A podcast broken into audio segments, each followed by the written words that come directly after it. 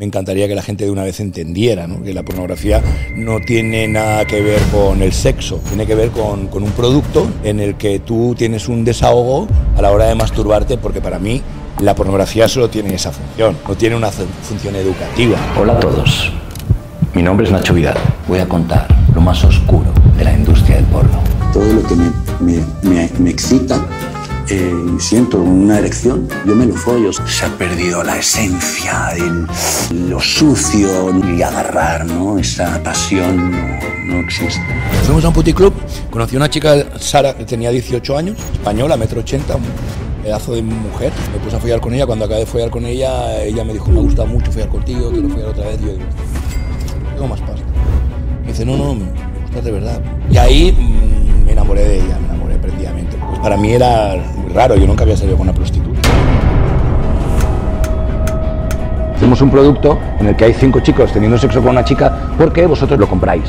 Porque la sociedad está enferma. Y estás tú durante un mes entero. Tres meses. Tres meses, 90 discúlpame, que eras tú y 60, 60 chicas, mujeres sí. en, en una, en un triplex. ¿no? Sí. El primer día te hiciste dos orgías. Tres. Yo me encerraba la puerta por dentro, porque si no me cerraba la puerta me entraban las chicas. Toma. Este es, la- este es ¡Hostia puta! de mi polla.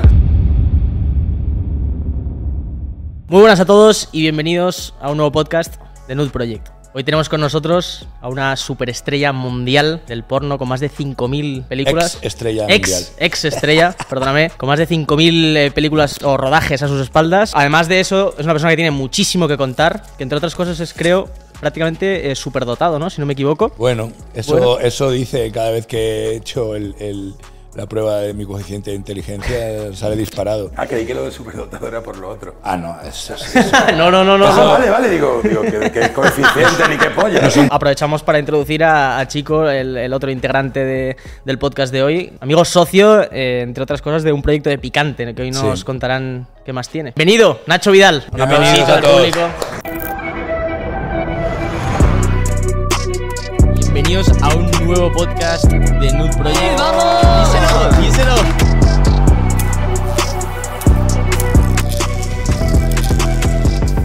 Oye, pues esto ha empezado de una manera muy mágica, ¿no? Porque estamos. Bueno, iba a decir estamos en Valencia, pero no estamos en Valencia. ¿Dónde estamos? Estamos en Enguera, eh, un pueblito de 4.500 habitantes donde yo pasé mi infancia y ahora en mi madurez eh, me he venido otra vez aquí y me retiro aquí. Espectacular. Y nos, hemos- nos han invitado antes a comer y hemos venido, hemos pillado el ave, tres horitas, después una horita al pueblo, entonces estamos alejados del mundo ahora mismo, pero en gran compañía. Y me ha molado mucho y a, a nosotros, por lo general, nos, nos gusta mucho poder sentarnos a comer o algo a charlar Claro. antes con, con los invitados, ¿no? Que sabemos que, por ejemplo, si no me equivoco, Broncano. Él no, no, en plan, no habla con los invitados antes porque quiere que sea como conexión al principio. A mí me gusta haber tenido una charla previa porque ya entramos aquí como profundizando un poquito estilos. más, ¿no? Que no es preguntas y No, hay un respuestas, sino vínculo, sé quién eres tú, sé Sí. qué piensas tú, ¿sabes? Eh, más o menos sabes quién soy yo y qué pienso yo, más allá del personaje que, que- que tienes formado, ¿no? Por, por- por lo que ha creado pues, la industria del porno o los medios de comunicación alrededor de un personaje que no soy yo. Es- Yo he creado ese personaje, pero no soy yo ese personaje. Entonces, es, es la manera de conocer a la persona detrás del creador de ese personaje, es sentándote con él, comiendo con él, cenando con él. Es una de las cosas que, que hablábamos, ¿no? Que así como en el mundo del cine convencional eh, los actores están, yo diría, más distanciados de los personajes, Mm. en tu caso sí que has tenido un poco, ¿no? Este, este problema, ¿no? Sí, en De- mi caso yo este siempre conflicto digo, interno. Yo siempre digo que me hace sentir como un, un gran actor, como un muy buen actor, porque la gente realmente se cree lo que hago, se cree lo que ven, creen que es real. Entonces, eh, para mí es, es- es bueno, entre comillas, ¿no? Porque te da a entender de que, coño, es tan bueno que la gente realmente piensa que lo que está pasando es real, ¿no? Y no se dan cuenta que es ficción, que hay un guion, que hay una preparación, ¿no? Que hay una producción detrás y hay, y hay una historia creada alrededor de, de esa escena. No tiene nada que ver con, con la realidad, es pura ficción, ¿no? Que es lo que me, me encantaría que la gente de una vez entendiera, ¿no? Que la pornografía no tiene nada que ver con, con el sexo, tiene que ver con, con un producto, ni más ni menos, en el que tú tienes un desahogo a la hora de masturbarte, porque para mí la pornografía solo tiene esa función, no tiene una fu- función educativa. Para mí no, porque deseduca, deseduca. O sea, yo no sabía que tenía el pene grande, nunca lo supe hasta que no empecé a hacer porno. Porque claro, yo mi pene pues lo he visto con otros, con otros compañeros en el gimnasio, por ejemplo, y todos estamos con el pene blando, ¿no? Entonces yo nunca había visto un pene duro a mi lado, solo lo había visto en el porno. Entonces en el porno más o menos los penes son grandes, por lo tanto, mm, pues ves ahí y dices, bueno, pues estoy, estoy normal, ¿no? Entonces si tú tienes un pene pequeño y te pones a ver pornografía y ves esos penes tan grandes, pues automáticamente te va a dar una inseguridad de cojones, ¿no? Y luego lo que vas a ver es escenas, pues un poquito, alguna, algunas un poquito hardcore, ¿no? Fuera un poquito de lo que es el sexo convencional y piensas como chaval joven, pues que esa es la manera de tratar a una mujer o esa es la manera de tener relaciones sexuales y ser cool o ser buen polvo.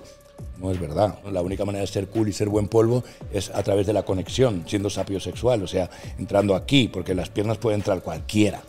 Pero hasta que no entras dentro de la cabeza de una mujer, no sabes lo que es hacerle el amor a una mujer, que es todo lo que produces antes de la penetración y todo lo que produces después de la penetración es hacerle el amor a una mujer. Lo otro es penetrar, ¿entiendes? Pero tú para llevarte a la mujer a la cama endulzas la oreja, eso es hacerle el amor a una mujer. Y cuando acabas de, tener relaciones con ella, pues depende, o le haces el amor, sigues haciéndole el amor hablando, o, o si no te interesa a ti, te das media vuelta y te vas, ya. ¿me entiendes? Entonces, para mí hacer el amor a una mujer siempre he dicho es todo lo que pasa antes y después de la penetración. Yo soy de besito y acurrucar. ¿Cómo, Es cómo? plan, Que yo lo que más disfruto es el acurrucamiento. Ya, ya. Ese- Es, ese momento. Y coño, vas con una expectativa, es lo que dices, pero es la realidad. Vas con una expectativa. Yo me acuerdo cuando perdí la virginidad, había un hype en torno a perder la virginidad que yo me acuerdo, en plan, yo no sé, tendría 16 años y todos mis colegas estaban perdiendo la virginidad y yo, guau, me estoy quedando detrás y estoy perdiéndome lo que es una locura, ¿no? Sí. Y me acuerdo, buh, el momento no duró mucho tiempo, ¿no? Sí. Y acabé y dije, hostias, ¿qué ha pasado? O sea, es- esto es todo, ¿no? Ya, ya, es, ya, es el concepto de expectativas de que vas con que guau, Claro, claro. vas a meter el pene y vas a sentir que Dios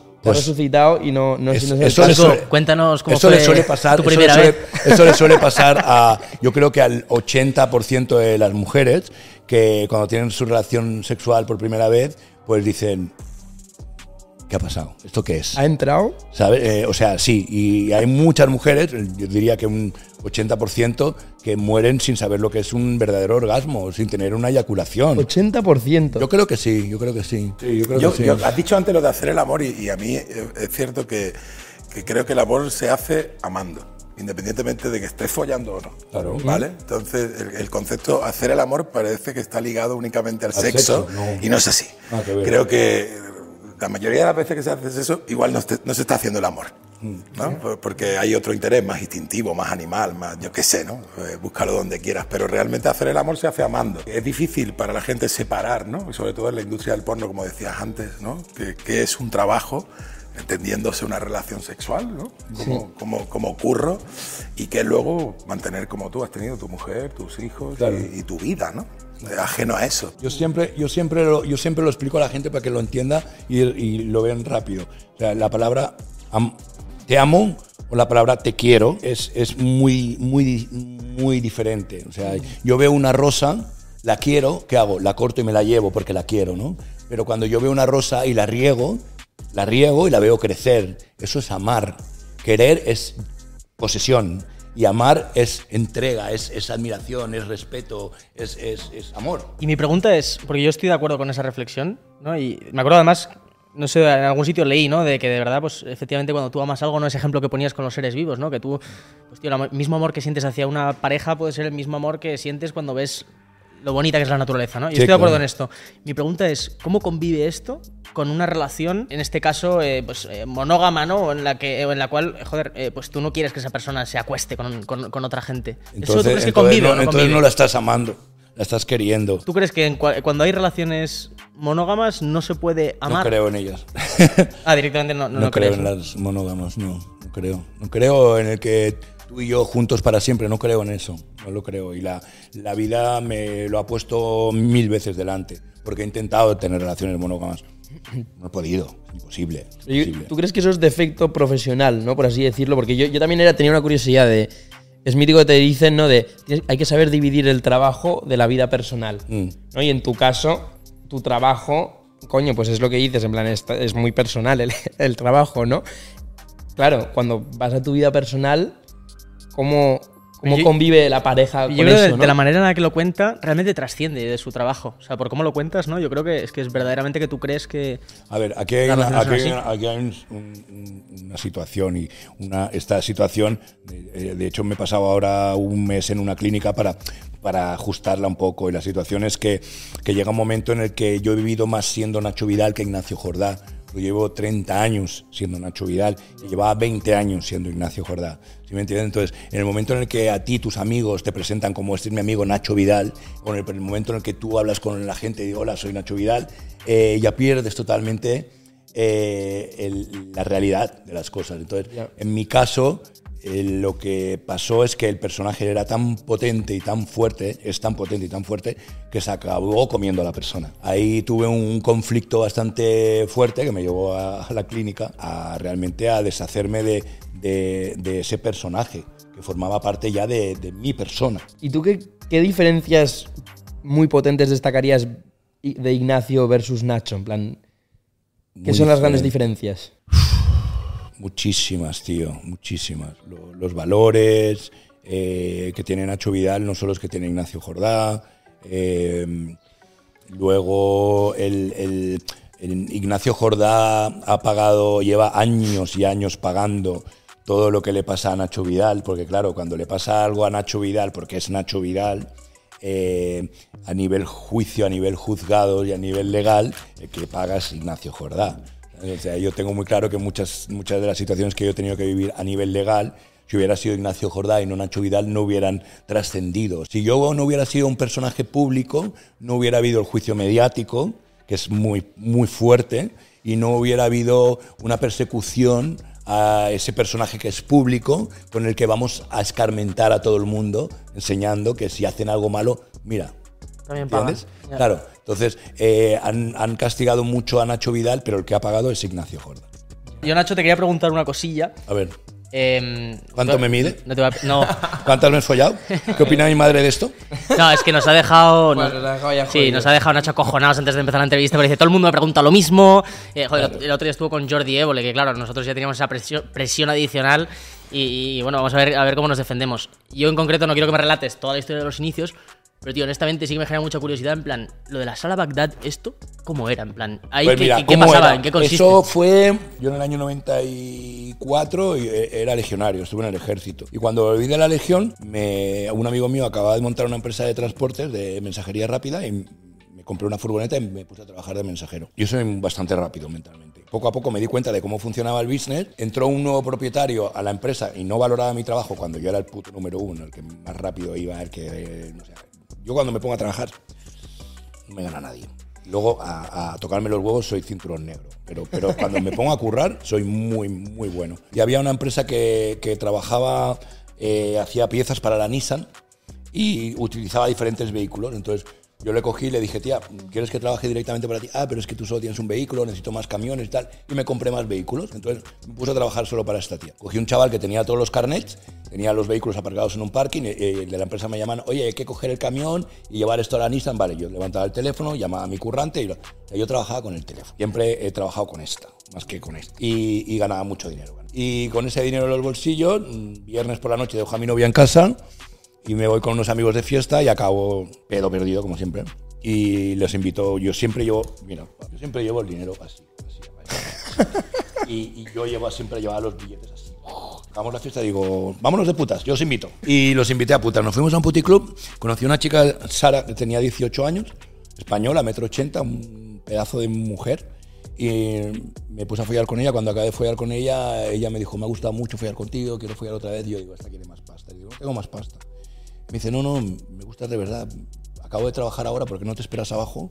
Vamos a un hotel y yo lo pago todo. Eso era sábado por la mañana. Fuimos a un hotel, ella pagó el hotel, sábado, domingo, lunes y martes, encerrados en la habitación, follando, durmiendo, comiendo, follando, durmiendo, sin parar. Y ahí mm, me enamoré de ella, me enamoré prendidamente por su personalidad, por todo.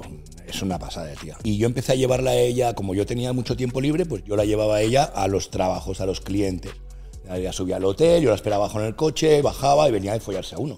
Entonces para mí era muy raro, yo nunca había salido con una prostituta. ¿no? Ya. Y ella venía y claro, poco a poco le digo un día, tío, yo esto de, de te vas a follar con otro y luego bajas, te vas al coche y me des un beso, no me viene muy bien, ¿por qué no dejas tu trabajo? Yo gano suficiente dinero para vivir los dos tranquilamente. Y ella me dijo, yo no quiero que nadie me pague la vida. Dice, si no te gusta lo que hago, ¿por qué no hacemos algo juntos? Pues va, no existía la pornografía, no existía el porno. Yo soy el pionero del porno, no había pornografía en España. No había ningún tipo de vídeo. Ni filmación, cero. ni nada. Entonces existía eh, los peep shows en las Ramblas, que son estos sitios donde tú metes moneditas y se abre una cortina así y ves a gente en un círculo follando o una chica masturbándose, metes dinero y cuando se acaba el dinero se baja la cortina, se llaman peep shows, a través de, de un contacto que yo conocí cuando yo era un niño, que ellos se dedicaban a hacer pornografía en vivo y los llamé y digo, oye, mira, tengo una novia que quiere hacer pornografía tal y cual y quiere hacer show como vosotros. Y llegamos al casting y en el casting ese día pues habían tres parejas más con chico y chica, chico y chica. ¿Cómo es ese casting? Pues mira, eh, sales a, eh, sales a, un, a un te- un- teatrito, un teatro, donde hay una cama redonda, se abren las cortinas y tú, tú follas. Ella vea el potencial que tienes tú, la polla que tienes, si empalmas, porque es muy difícil empalmar delante de la gente, y todo lo, lo que, lo que ella ve, si te coge o no te coge. Entonces, de las tres parejas, empezaban antes de hacer el show, yo los veía masturbándose, así como locos, eh, eh, así como, no sé, sudando, nerviosos. Uno me, me, que me, ¿quieres una? Y me daba una goma como marroncita, color Elástica, piel. ¿no?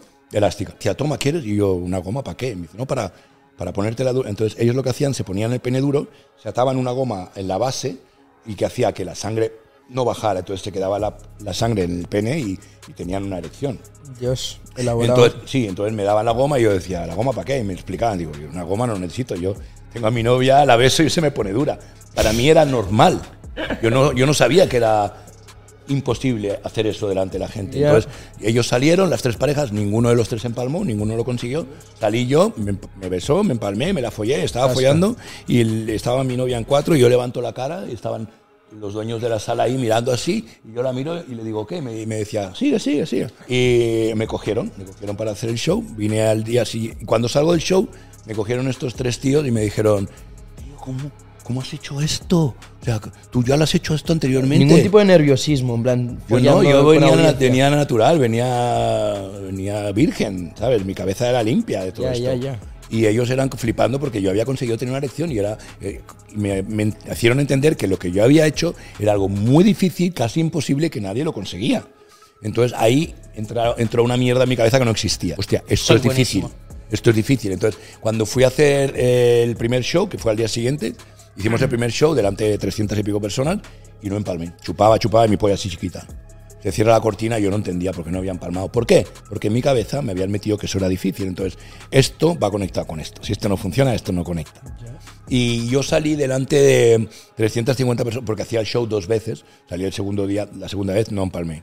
Yo salí eh, 7, 7, 14. Y no empalmas para el show. No, sigue el show 15 minutos hasta que saca la música y tienes que aguantar el tipo ahí y hacer lo que tengas que hacer. Era, era muy fuerte. Entonces, yo acababa el show, me subía arriba al camerino y empezaba a reventar el camerino a puñetazos. Hija de puta, le pegaba la polla, pi, hija de puta. Entonces venía mi novia, me abrazaba tranquilo, tal. Y cuando me abrazaba se me ponía dura. Y yo, ahora no, hija de puta. ¿Sabes? Me ponía dura cuando ella me besaba después del show y yo le pegaba al pene, me acuerdo de todavía, hija de puta, ahora no. A la semana siguiente volví, me pasé lo mismo. O sea, 7 y 7, 14, 28 veces. Yo salí delante de gente 28 veces y hice el, el más absoluto lo ridículo. Joder. ¿Seguías teniendo ganas de volver a intentarlo y probarlo? A ver, piensa que a mí hubieron dos cosas que me atraparon. Una, dejé mi empresa, vendí mi empresa y me tiré directamente a saco con ella. Cogimos un apartamento, un ático, tal, me- y me puse a trabajar ahí y mi idea era, Eso. esto es esto, he dejado todo, ¿sabes? O sea, he apostado todo por esto, ¿sabes? Y una pregunta, ¿y crees que si volvieses ahora a encontrarte con la mentalidad que puedes tener ahora, encontrarte en una situación en la que en, en ese caso tenía la chica que, se- que- que- que era tu pareja, ¿te seguiría molestando de la misma manera, manera No. el hecho de que ella fuese prostituta? No, no, no. No es que me molestara, es que era, era una situación rara. Era extraño. Nunca había vivido esa situación. Ahora ya la he vivido varias veces y ya sé cómo la tengo que tomar. Viviéndola, no sufriéndola, que es lo que te he Yeah. dicho antes. Ya la vida no la sufro, la vivo, tal como viene, ¿sabes? Entonces, a ver, ¿qué tengo que aprender de esto, no? ¿Qué, qué me está enseñando esta situación? Y de todo he aprendido. Entonces se trata de eso, de, de no tener problemas, sino tener situaciones que vivir Ya. y solucionar o no solucionar. Esto enlaza mucho con The Way to Love, ¿no? Sí, Eh, hay- hay- había una es- frase que decía, deseo es un contrato que haces contigo mismo para estar infeliz hasta que lo consigues. Ajá. Muy buena. Sí. muy buena porque es un, un reflejo de lo que Muy me buena. vienes diciendo. ¿Y qué, qué- deseáis vosotros? Joder, pues yo creo que nosotros estamos en una fase de, de- mucha ambición que a, la misma vez es, es un debate que tenemos constantemente. Yo creo que es algo recurrente en este podcast, ¿no? Es ese, es ese debate interno de decir, joder, yo al final tengo una ambición que me ha llegado a tener un propósito en la vida, ¿no? Que un propósito es increíble porque Es importante. te da vida, te- a mí, especialmente a mí me da vitalidad, Es ¿no? importantísimo. como, uh, vas, vas- tienes así un propósito, pero a la misma vez hace que nunca estés completamente satisfecho con lo que tienes actualmente, ¿no? Que, El Naval decía que, que- que está bien tener deseos, pero elige pocos, uno o dos, que te den ese propósito y no desees cosas que te traigan ¿no? esa Ya. infelicidad. completamente. Mi hijo tiene ahora 13 y me acuerdo que tenía, cuando estaba aquí viviendo conmigo, mi hijo pequeño se vino a vivir conmigo, los dos solos aquí en el pueblo, y tendría él 11. Y entonces él me decía, mi hijo León es una, una locura eh, de, de ser humano, y me decía, papá, es que, es que yo no sé qué quiero ser de mayor, no sé qué. Y yo le decía, ¿no sabes qué quieres ser de mayor? Digo, mira, yo tengo 50 años y todavía no sé qué quiero ser de mayor. Así que relájate. relájate. Entonces, cuando tenemos un foco de quiero llegar a hacer esto, quiero hacer esto, bueno, luego cuando llegas ahí dices, ¿y ahora qué? ¿No? Es como echar un polvo, ¿no? Es la Ya. expectativa de echar un polvo, echar un polvo con 16 años, de repente echas un polvo y dices, ¿y ahora qué? Pero es verdad que siento que a veces sí que es necesario llegar a ese punto, ¿no? Porque yo, yo mismamente lo pienso, de, joder, siempre había tenido las ganas de tener una marca de ropa, ¿no? O, por ejemplo, haber tenido un podcast.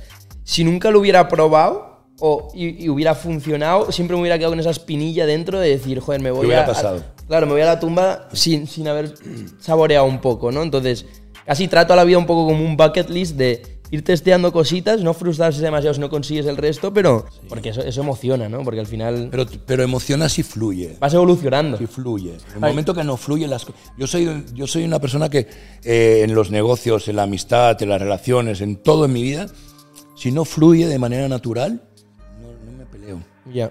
Ya no me peleo con las cosas, ¿sabes? No, esto tiene que salir, esto.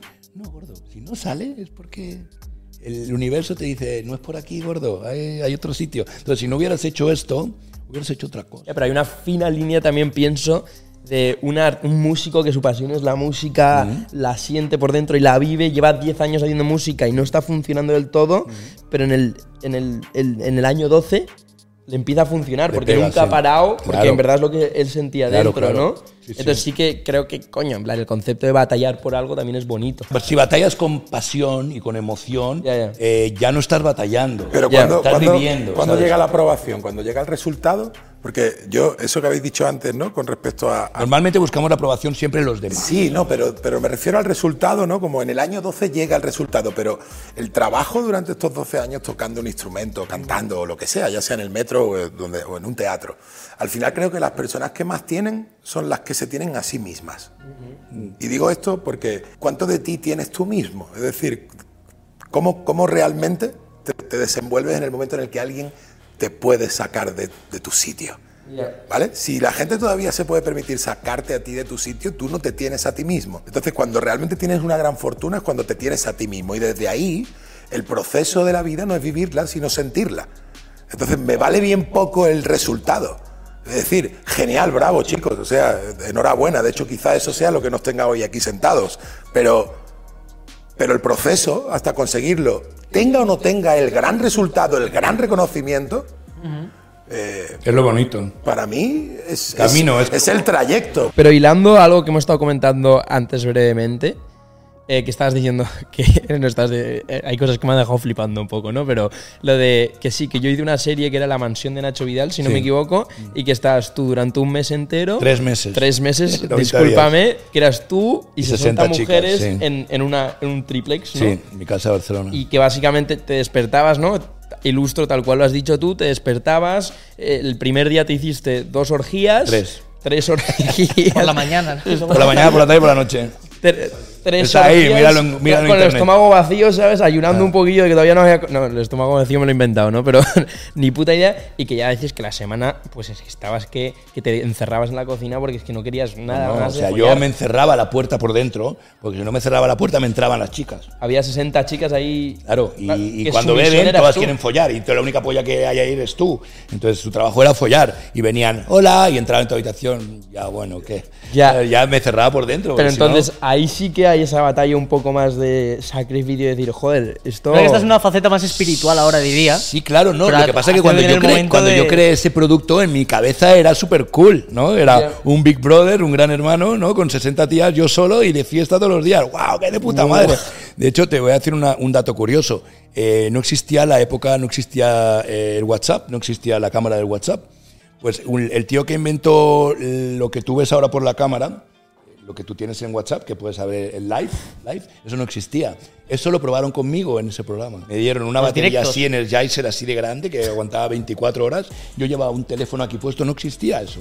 Y tú entrabas en, en- en la página web, en, actricesdeporno.com, en la mansión de Nacho Vidal, y tú podías ver en esa cámara 24 horas grabando. Tenía dos cámaras eh, de dos chavales grabando y en la casa ocho cámaras fijas. Y tú esos tres meses te lo estás pasando bien. No, la primera semana. Lo otro fue, fue duro, pero como a mí me pagaron por adelantado, yo tuve que quedarme.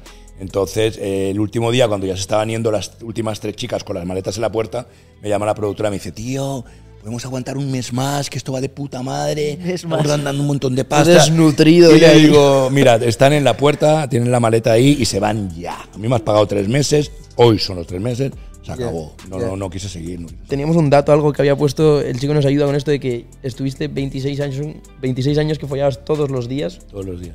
No me lo he inventado, ¿no? Eso No, no, todos los 26 entonces, más años que yo tengo en mi vida donde tú has estado follando todos los días. Cansa, follar cansa. Yo digo que follar cansa. Pero a ti no, te cansa. Follar en su momento no me cansaba, ahora sí. Ahora sí me cansa. Ahora soy más de hacer el amor que de follar. Y ahora solo digo que solo, solo, solo follo por dinero o por amor. Pues ya por placer. Punto. Oye, ¿y has Sí. tenido con tanta gente que te veía? ¿Has tenido algún momento de que chicas eh, te digan, mira, te pago no sé cuánto por porque tengas sexo conmigo? Claro, ¿Y lo has chicas, hecho? chicos, parejas. ¿Lo has hecho? Los perros no, porque no hablan. Cuando trabajaba en la sala Bagdad, que no era actor porno, yo tenía un amigo eh, que tenía un puticlub de, de chicos, otro de trans y otro de chicas.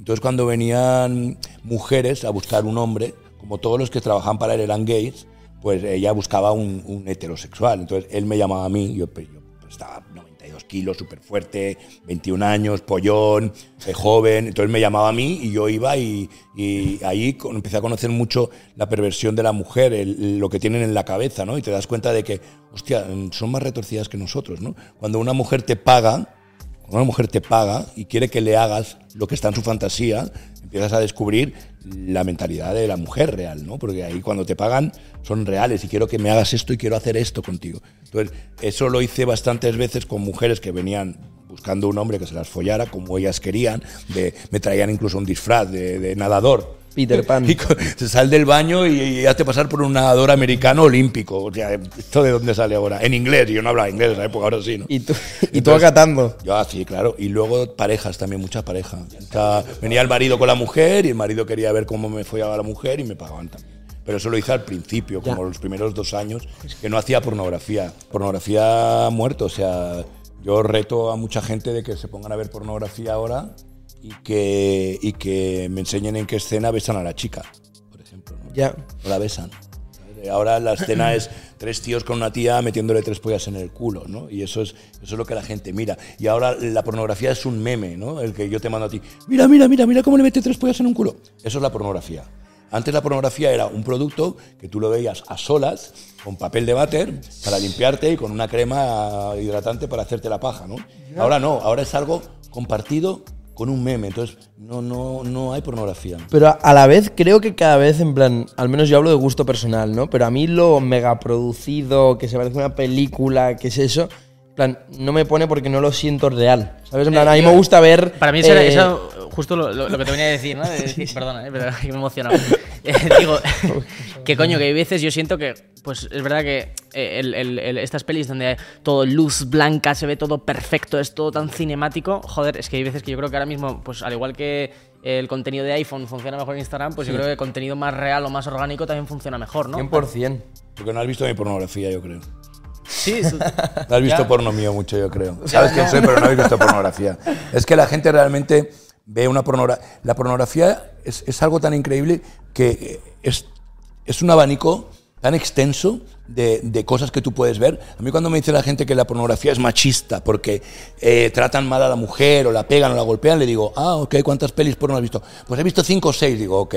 Entonces yo veo una película de Tarantino y automáticamente digo que no me gusta el cine porque no me gusta el género, ¿no? Entonces, la pornografía es tan extensa que yo le digo siempre a la gente, si dices que es machista porque te maltratan a la mujer, te, pongo, te reto a que te entres en Google y pongas eh, hombre siendo maltratado por mujeres pornografía.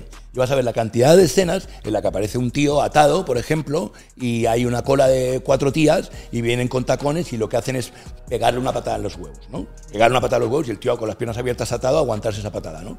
O, o con los tacones pisarlo encima, o orinarlo encima, o defecar encima de él, o todas estas cosas que le puedes hacer a un ser humano, siendo hombre o siendo mujer. Entonces, ese tipo de pornografía la gente no habla de ella. Pero existe también en Internet. Y lo que, te, lo que te venía a decir es tan extensa que si a ti te gustan las mujeres negras, tienes negras. Si te gustan rubias, tienes rubias. Si te gusta el, sexo más hardcore, tienes sexo más hardcore. Si te gusta el sadomaso, tienes sadomaso. Si te gustan las rienitas, tienes rey. O sea, la pornografía, tío, solo tienes que encontrar qué, cuál es tu fetiche. ¿Cuál es lo, qué es lo que a ti te mueve, lo que a ti te motiva sexualmente? No, pero y en cuanto a lo que yo te decía, ¿no? Que yo, joder, de verdad siento que las eh, categorías de porno más amateur, ¿no? De gente que se graba con el móvil tal cual, yo creo que están creciendo mucho, ¿no? Porque también te da ese feeling de naturalidad Sí, que sí. quizás es lo que a la gente le gusta ver. A ti, por ejemplo, ese producto no, no te gusta. O sea, tú... A mí sí, a mí me gusta todo lo que me ponga. O sea, yo no miro pornografía para masturbarme. Yo miro entais, animes. No miro ni seres humanos. Qué Miro barbaridad. dibujos. ¿Ah, sí? Qué Miro barbaridad. dibujos, sí, yo no, no miro pornografía. Yo quería hablar un poco, bueno, de que, joder, yo noto que ahora mismo, al menos yo desde fuera, te veo bien, ¿no? Te veo en una fase guay, te veo en un buen estado, al menos eh, tal y como te siento aquí con, con nosotros. Eh, la fase esta que la que has estado más depresivo, ¿crees que la, la has superado ya o, o estás, estás en proceso? Hice un tratamiento muy fuerte con ketamina. Un tratamiento nuevo que lo que hacen es inyectarte ketamina a unos niveles muy altos. Entonces tienes unas experiencias muy fuertes. Todo con un psiquiatra, en una clínica. No vamos a tomar ketamina de fiesta. y, y el 80% de la gente que toma este tratamiento que tiene depresión se la cura. Yo solo te puedo decir que desde que yo salí de la clínica, en la casa de invitados que habéis visto, yo la tenía inacabada. Pues yo salí de la clínica y llevaba años que la quería acabar, la quería acabar. Yo salí de la clínica y en cinco días hice lo que has visto ahora. Me, activé, me activé. Yo, yo pasaba semanas en la cama sin moverme, sin coger el teléfono, sin hablar con nadie, eh, viendo series de televisión como un loco, no quería hacer nada. Y salí y en cinco días hice lo que has visto ahora. eh, no me la paso tirado en la cama, eh, no paro de hacer cosas, no paro de crear, no paso estoy haciendo otras obras, o sea, eh, pinto, ¿me entiendes? Me, Bueno, empecé, empecé a despertarme. Yo siento que, que además tú has compartido un poco este duelo con, con tu padre en este caso, ¿no? En- Sí. en- en- por lo que nos has contado, joder, es que de verdad es, es que es impresionante, ¿no? De que, lo- que él cuánto tiempo estuvo sufriendo. Él, mi padre estuvo 25 años postrado en un sofá.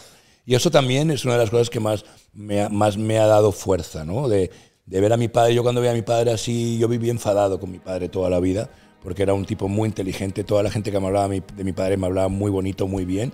Y era un tipo muy querido. Y yo, mi madre, una de las cosas más bonitas y más horribles que me ha dicho es, es eres igual que tu padre y te está pasando lo mismo que tu padre. ¿no? Entonces, para mí bonito, porque mi padre era un, era un, grandísimo ser humano, una buenísima persona. Y todos los, los, los hombres o mujeres que me han hablado de él, eh, tu padre me ayudó, tu padre me salvó la vida, tu padre estuvo... ¿Sabes? Siempre me han hablado muy bonito de mi padre.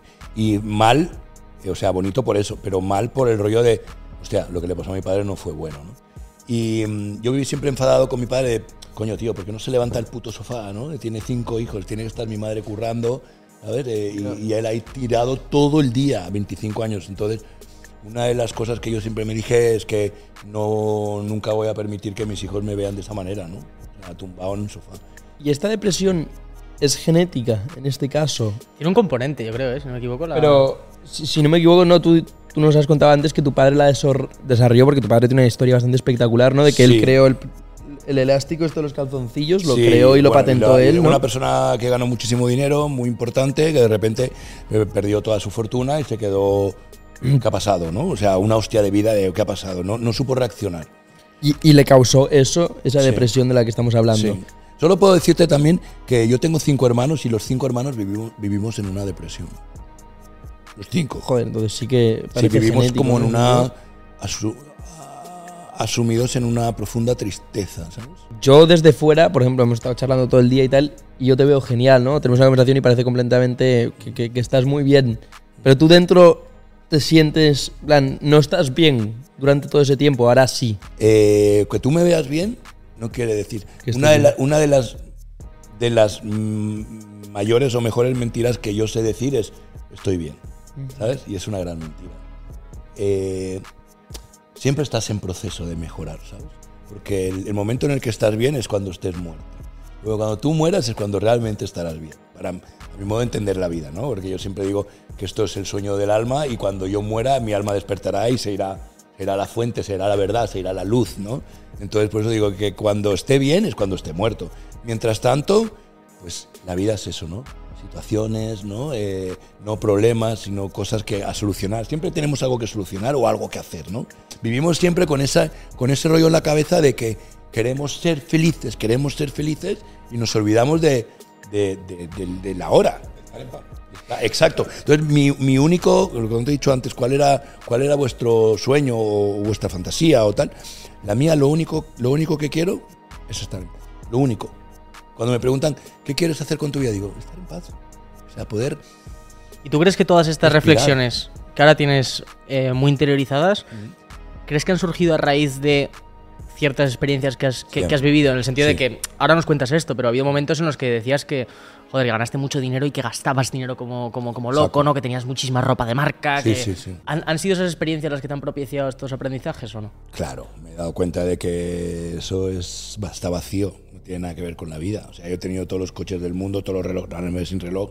eh, acabo, hoy mismo he vendido un coche que tenía, o sea, no quiero ni, coches, te he dicho antes, todas las motos y todo lo que quiero lo quiero vender, me quiero quitar las cosas de encima, porque al final te das cuenta que solo posees cosas, pero no eres libre, porque eres esclavo de todo lo que tienes. Y cuando, cuando tienes un momento de dinero y un momento de, de no sé qué hacer, ay, me compro un coche nuevo, o me voy a comprar esta chaqueta en Gucci, ¿no? Te- al final te llenas de cosas para llenar un vacío que, que- que es existencial realmente. ¿no? Entonces, to- toda- todas las experiencias que he tenido me han llevado a reflexionar a, pues a esto, a no llevar un Rolex, a, a ya no llevar Gucci ni Dolce Gabbana ni Christian Dior. es, es desapego, desapego a lo material, tío, porque al final te das cuenta de que puedes vivir sin nada. Yo sigo volviendo al concepto de que.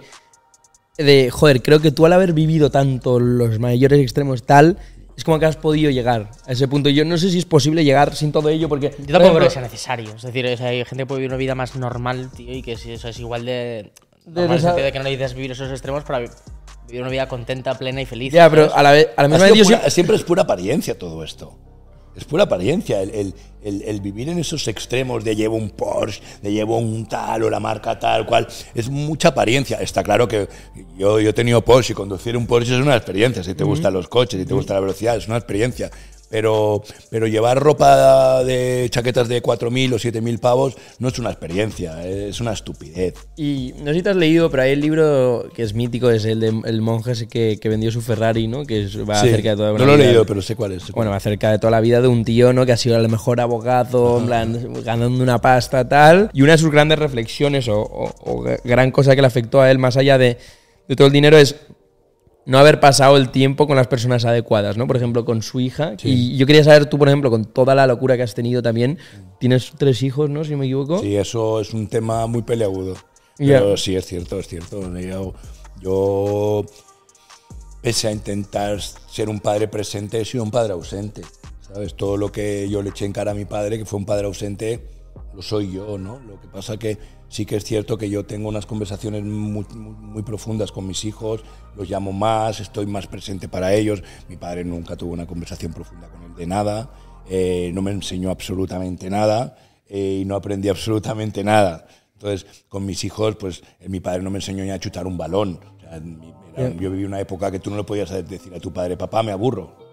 Ya. ¿Entiendes? El niño se entretenía solo. Ahora tus hijos sí que, papi, me aburro, ¿sabes? Lo que quieren es el móvil para jugar, ¿sabes? Entonces, el, el- el cambio de, de lo que yo viví a lo que están viviendo mis hijos eh, es, es muy diferente, pero sí que es cierto que si tienes una espinita, no, tienes un, un pez entero clavado en el corazón de no haber podido estar presente en cada momento de su vida. Yo también quería, quería tratar un tema que me genera bastante curiosidad a futuro de cómo se va a desarrollar y es el, el- el- y son las relaciones de pareja, ¿no? En general, porque siento que pues en la, en la generación de nuestros padres es que había bueno había algunos de ellos que, que, que- que se- que literalmente se casaban siendo vírgenes o habiendo tenido Sí, sí, relaciones no sexuales tenido sexo una vez en, en su vida, ¿no? Y es algo que, que claramente pues, ha cambiado. No digo que todo fuese así en esa generación, pero es algo que claramente en la nuestra es muy diferente, ¿no? Y a mí me genera curiosidad de ver, hostia, no- nuestra generación, cuando nosotros tengamos 30, 35, 40 años, ¿tú cómo crees que va a ser? O sea, ¿va a haber eh, divorcios express? ¿Va a haber eh, múltiples matrimonios? ¿Va a haber cuernos? ¿Va, ¿O realmente va- vamos a poder ¿Hacia tener dónde vamos? matrimonios? ¿no? ¿Hacia dónde vamos? Yo creo que vamos, yo creo que vamos a un mundo completamente libre, completamente sin etiquetas. Yo el, el- el tema de soy gay, soy soy eh, soy lesbiana o soy el tema de yo soy no, no creo que eso se va a terminar. ¿no? Creo que que ya las etiquetas nos las vamos a quitar y un hombre va a poder besarse con otro hombre, una mujer va a poder estar con, con otra mujer sin que le pongan una etiqueta de lesbiana o de homosexual, ¿no? Entonces, yo creo que vamos a tener una libertad en la que nos vamos a enamorar de seres humanos de personas. Y va, y va a morir mucho ese prejuicio de, de... Porque la gente joven ya está muy metida en ese rollo, o sea... eh, el que no se identifica como homosexual se identifica como, como transexual y tiene la, la open mind de poder decirlo porque, porque hay una libertad que antes no existía. Entonces, poco a poco se van abriendo de tal manera que ya cada vez creen menos en las relaciones monógamos y, se están dando cuenta de más que... allá de la or- orientación, o sea, más Sí. allá de la orientación, que estoy de acuerdo contigo, Sí. en cuanto a las relaciones, Claro, claro, lo que te digo. Yo creo que la gente ya va a empezar a entender que las relaciones monógamas eh, existen, pero no son reales. ¿Cómo no son reales. O sea, el, el ser humano no, eh, eh, no es monógamo, o sea, es antinatura. Antinatural. No sé si lo habéis estudiado alguna vez, pero que el ser humano sea monógamo es antinatural, no es real. ¿Sabes? Nosotros como, como hombres, eh, nuestro trabajo en la memoria antigua era procrear, procrear y procrear y procrear y procrear y tener hijos y, nada más que eso. En el momento en el que, que salió la relación de pareja de tú con mí y yo con ti, ahí se empezó a matar absolutamente todo. Esa, esa libertad sexual que existía anteriormente, ¿no? En- hablo de, de millones de años atrás, ¿no? Que, que era libertad sexual, no, no había eh, un concepto de yo contigo y tú conmigo el resto de nuestra vida. Y yo creo que eso va, va- se va a volver a retomar. Yo creo que la gente joven a nivel de, de internet, de podcast, de youtubers y etcétera, etcétera, etcétera, y, y de darse cuenta de cómo vivieron sus padres y, y- y vivir en primera persona esa, esas separaciones entre ellos, ¿no? esas peleas entre ellos, ¿no? esos celos entre ellos, van a decir, "Mm, mm, yo no quiero esto. Pero, pero ¿y cómo es el mundo bajado? Ese, ese mundo bajado a tierra, ¿cómo te lo imaginas? Es decir, Bruno, eh, digamos, eh, tiene una. ¿Novia? Va a estar casado, eh, en este caso, y, y cada uno va a poder hacer lo que quiera sexualmente, pero van a Sí. seguir siendo.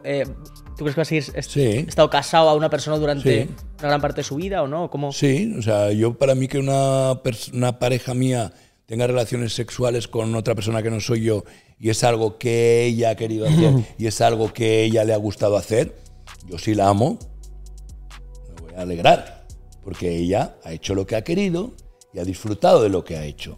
El momento en el que yo no me alegro, en el que a mí me molesta, es que estamos en el te quiero, no en el te amo. Entonces, poco a poco yo creo que el ser humano va a empezar a amar y no a querer.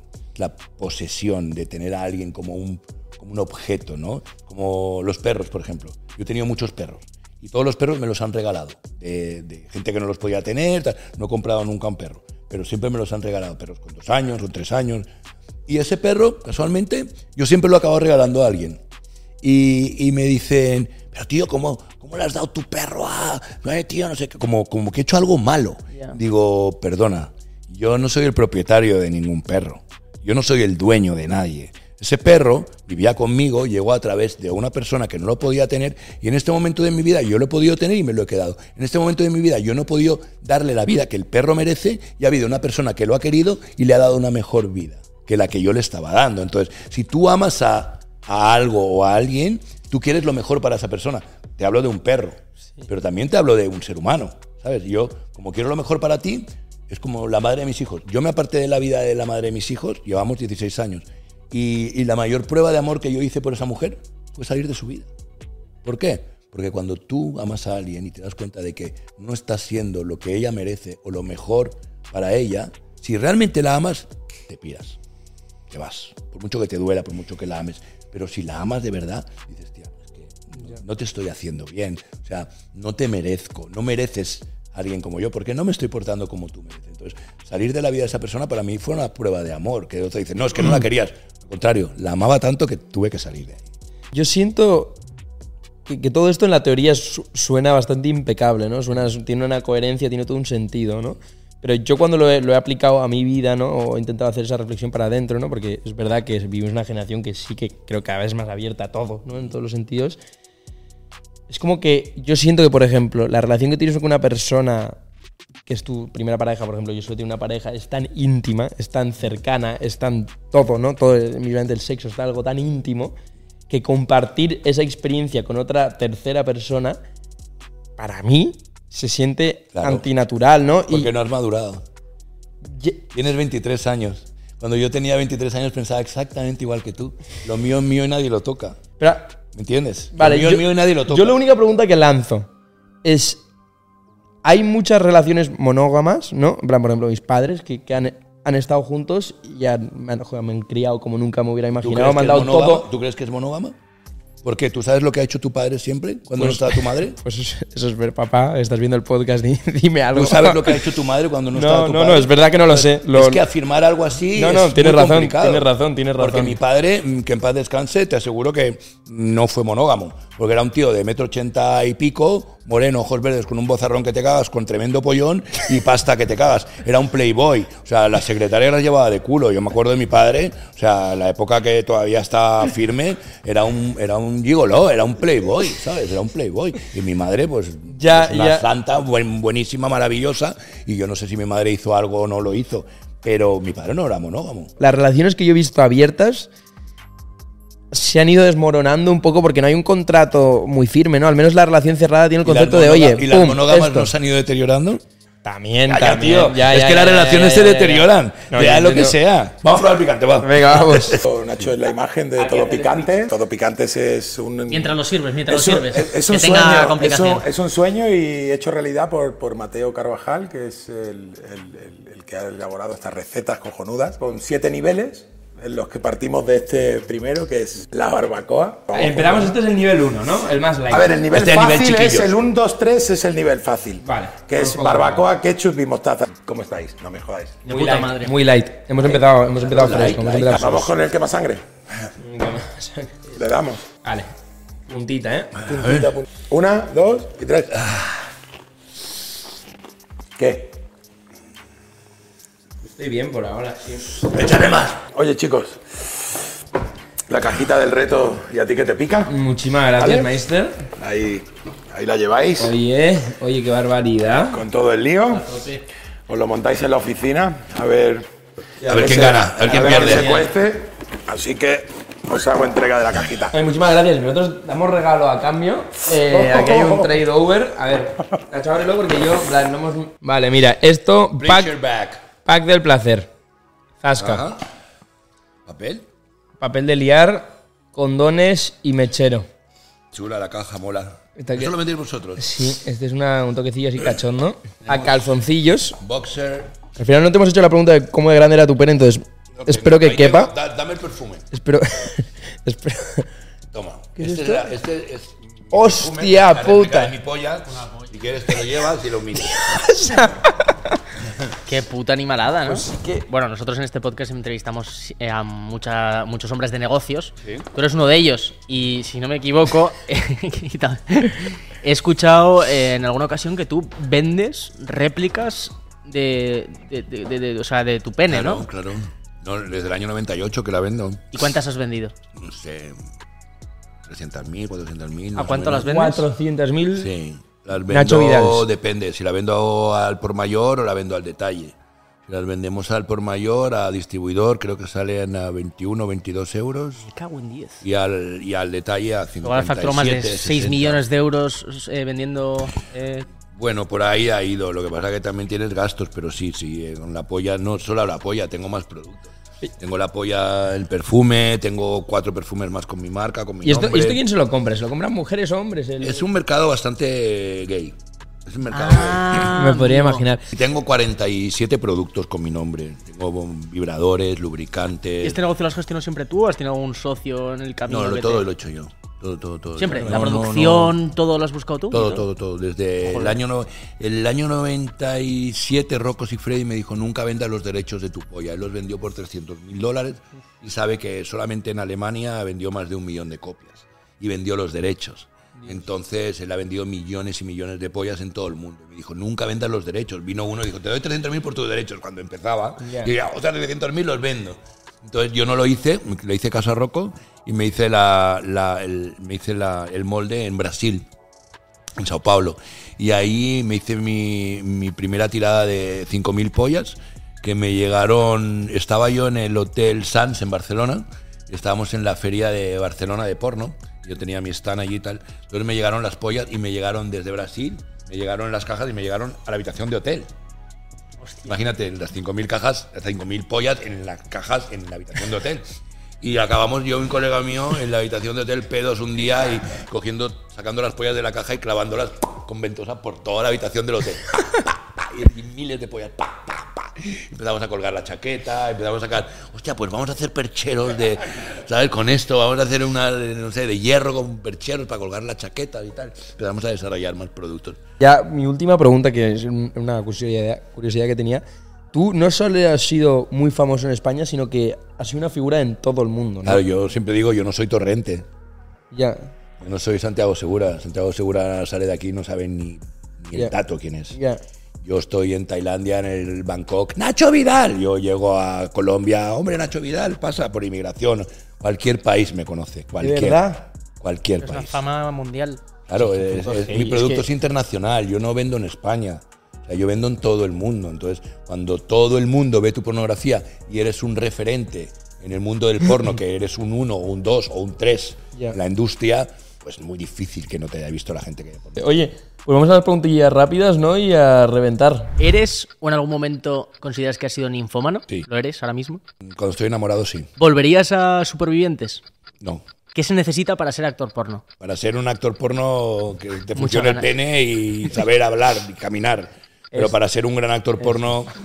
No, no, es un pene grande. Para ser un gran actor porno hace falta una gran personalidad. ¿El tamaño importa? No.